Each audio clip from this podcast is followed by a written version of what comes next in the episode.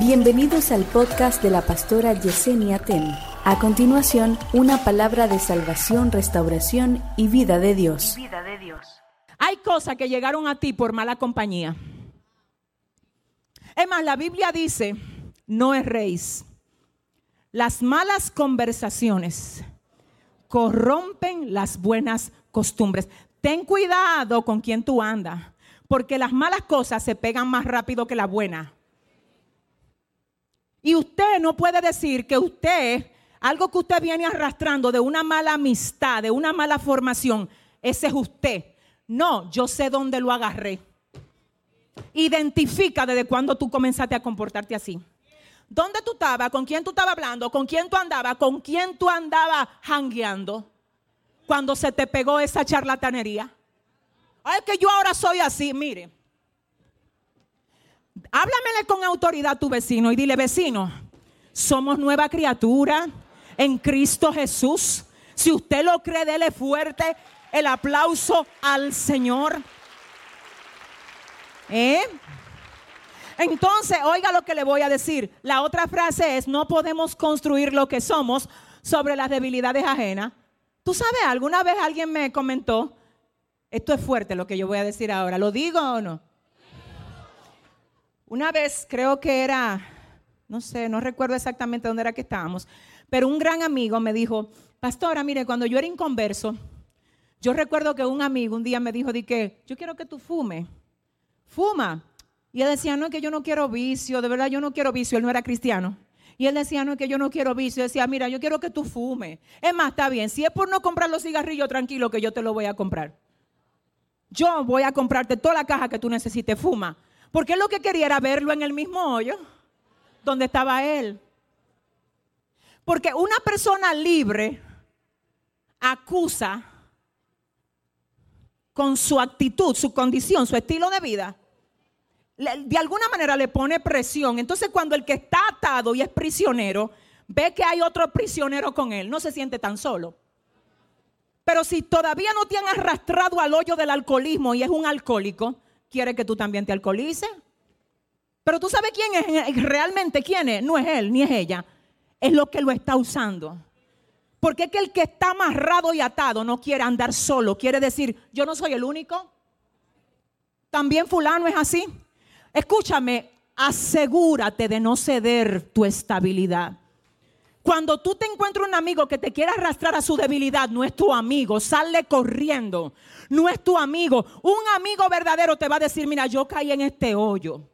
Yo no te quiero ver aquí, hermano. Mira, ahora mismo yo ni siquiera soy buena influencia para ti.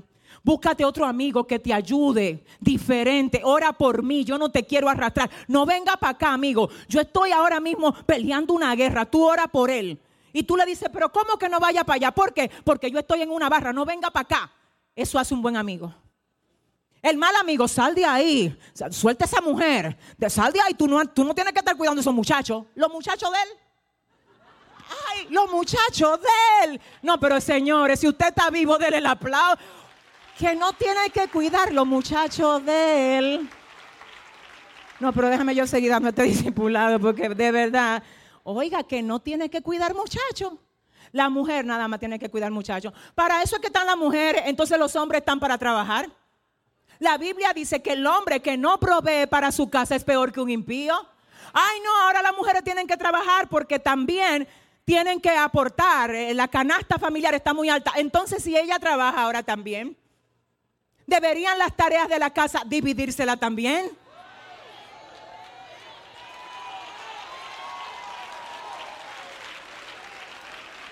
Sí, pero espérese porque aquí están las mujeres felices. Ay, como que yo no sé. Ay, sí, uh, agárrate.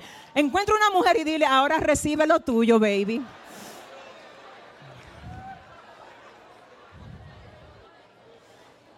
Porque mira lo que pasa, si usted entiende el sentido por el cual usted no está cocinando comida caliente a las 12, no está cuidando usted su propio niño, sino que usted lo tiene que llevar a un cuido. Todo eso se entiende, la canasta familiar. Ahora, ¿cuál es la causa? La canasta familiar. ¿Me entendiste, verdad? Para que cuando te den tu chequecito,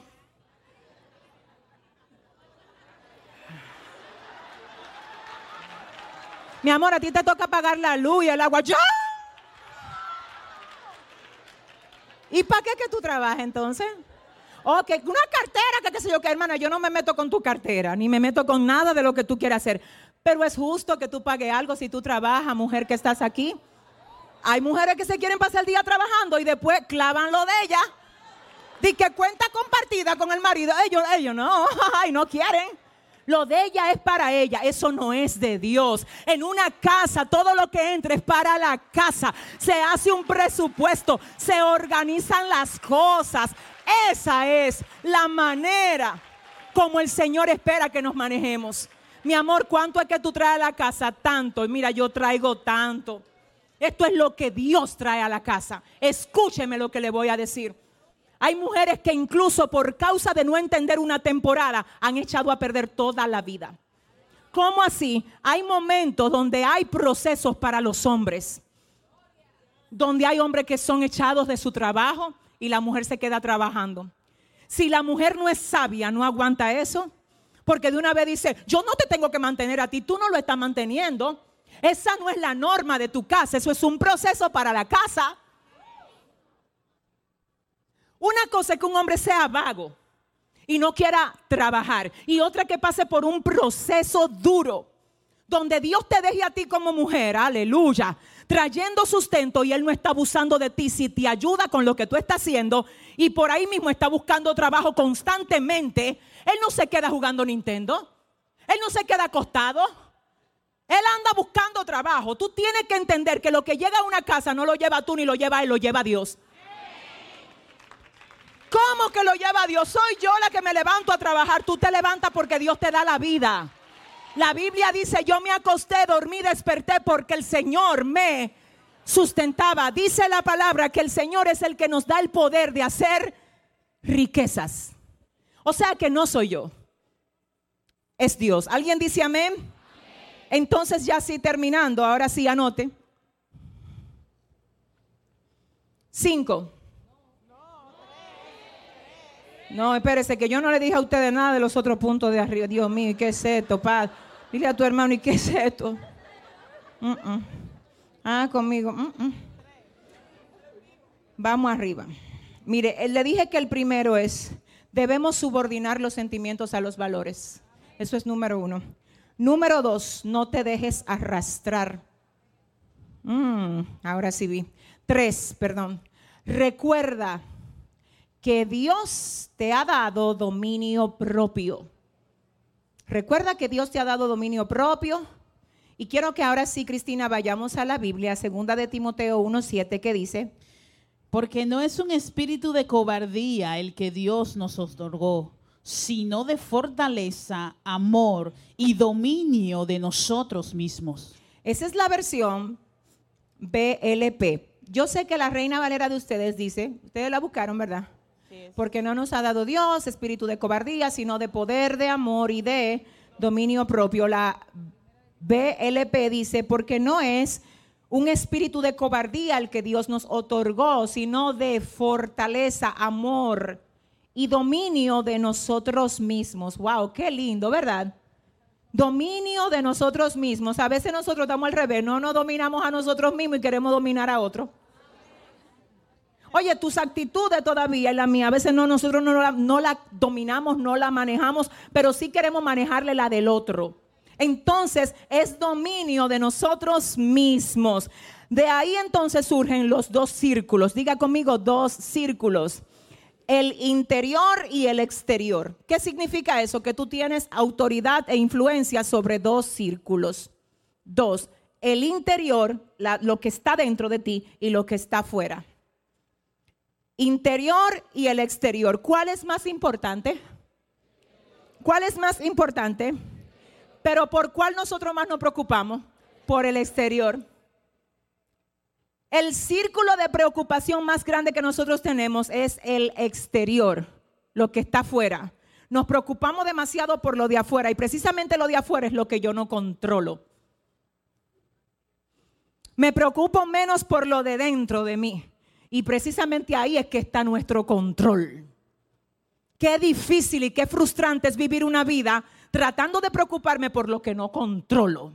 pero descuidando lo que sí controlo y lo que debo de manejar para que las cosas sean diferentes.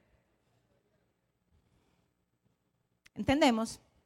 Entonces escuche esto, el círculo interior es ser más pequeño, pero solamente la gente proactiva trabaja en él. Porque los proactivos dicen, si yo me mejoro a mí, puedo mejorar a otro. Si mejoro lo que hay en mi corazón, puedo manejar las cosas diferentes. Escuché una, una vez una hermana que vino a la oficina y me dijo, pastora, yo me estoy volviendo loca, ore, ¿por qué loca? Eh, loca, mala, que me voy a poner. Y yo le dije, sierva, ¿y por qué? Porque allá me llevaron unos nietos, ese muchacho no hay quien lo soporte, me han desbaratado toda la cosa, yo no sé qué hacer. Se reguindan de la cortina y una cosa de loco. Ay, Dios mío. Dile a tu vecino, ay, Dios mío. Padre eterno. Ella dijo, ¿qué fue lo que ella dijo cuando vino a la oficina? Yo me voy a volver loca. Ella dijo, yo, es para allá que yo voy. o sea, es rumbo allá. ¿Para dónde? A volverme loca. Y yo le dije, hermana, espérese, vamos a pensar. ¿Qué más se puede hacer con esos muchachitos? No sé, yo no sé, yo estoy loca casi. Ya yo no pienso. Entonces usted no puede manejar situaciones de crisis eh, bajo la locura. ¿Quién la convirtió en loca? La presión. Entonces, espérate, debe de haber otra, debe de haber otra cosa. ¿Qué es lo que está pasando con ella? Ella está preocupada por su círculo externo. Entonces, el exterior le está mandando los comandos. Cuando debe ser al revés. No sé si me explico. Si es al revés, los muchachitos que parecen de la selva, que llegan a la casa, tienen que saber dónde llegaron. Espérense, vengan, vengan acá. Dependiendo de la edad, siempre hay una manera de trabajar conducta de niños. Si usted lo deja como son y usted también lo acompaña a ser como son. No, pero, ay Dios mío. No, mejor darle un aplauso al Señor, que aquí no se sabe esto. Eh,